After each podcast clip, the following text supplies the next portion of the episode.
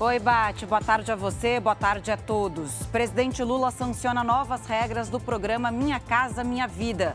E passagem de ciclone extratropical deixa um morto no Rio Grande do Sul. Ventos chegaram a 140 quilômetros por hora. Agora, no JR.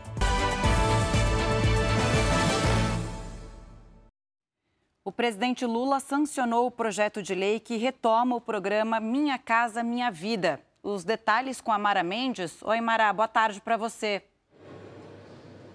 Oi, Camila, boa tarde. O programa vai atender famílias com renda mensal de até 8 mil reais em áreas urbanas e de até 96 mil reais na zona rural. Outro ponto da nova lei é o desconto de 50% na conta de energia de quem tiver cadastro nos programas sociais do governo. A lei também tira a exclusividade da Caixa Econômica como operadora do Minha Casa Minha Vida. Bancos privados, digitais e cooperativas de crédito também vão poder participar do programa. Camila.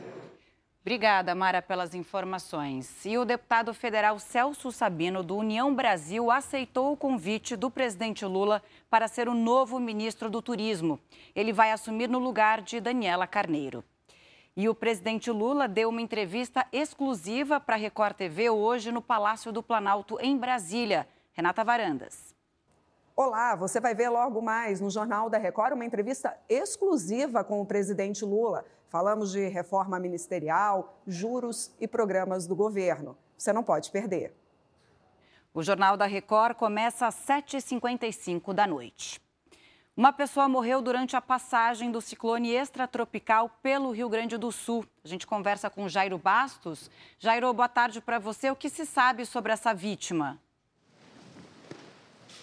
Oi, Camila, boa tarde para você, a todos que estão com a gente. Olha, a vítima é um idoso que morava na cidade de Rio Grande, no sul do estado, e teve a casa atingida pela queda de uma árvore. Além de muita chuva, uma chuva intensa que atingiu o Rio Grande do Sul, essa chuva veio acompanhada de muito vento. Casas e fábricas ficaram destelhadas e bairros inteiros embaixo d'água o nível dos rios subiu e pelo menos 600 mil pessoas ficaram sem energia elétrica. Ao todo, o ciclone atingiu 38 municípios. Três deles decretaram situação de emergência.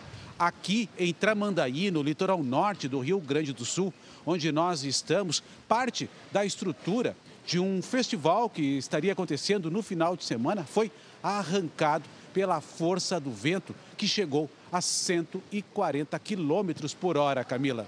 E daqui a gente consegue ver que ainda venta por aí. Tá certo. Obrigada, viu, Jairo? A gente continua nessa cobertura. O ciclone também chegou forte em Santa Catarina. André Rode, qual é a situação por aí? Boa tarde para você.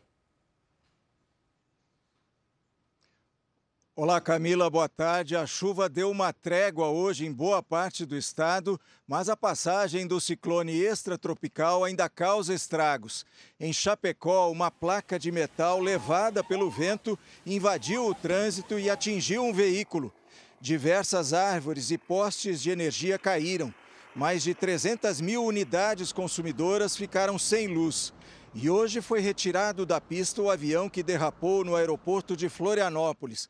O mau tempo pode ter causado o acidente. Com a pista liberada, o terminal voltou a funcionar. Camila.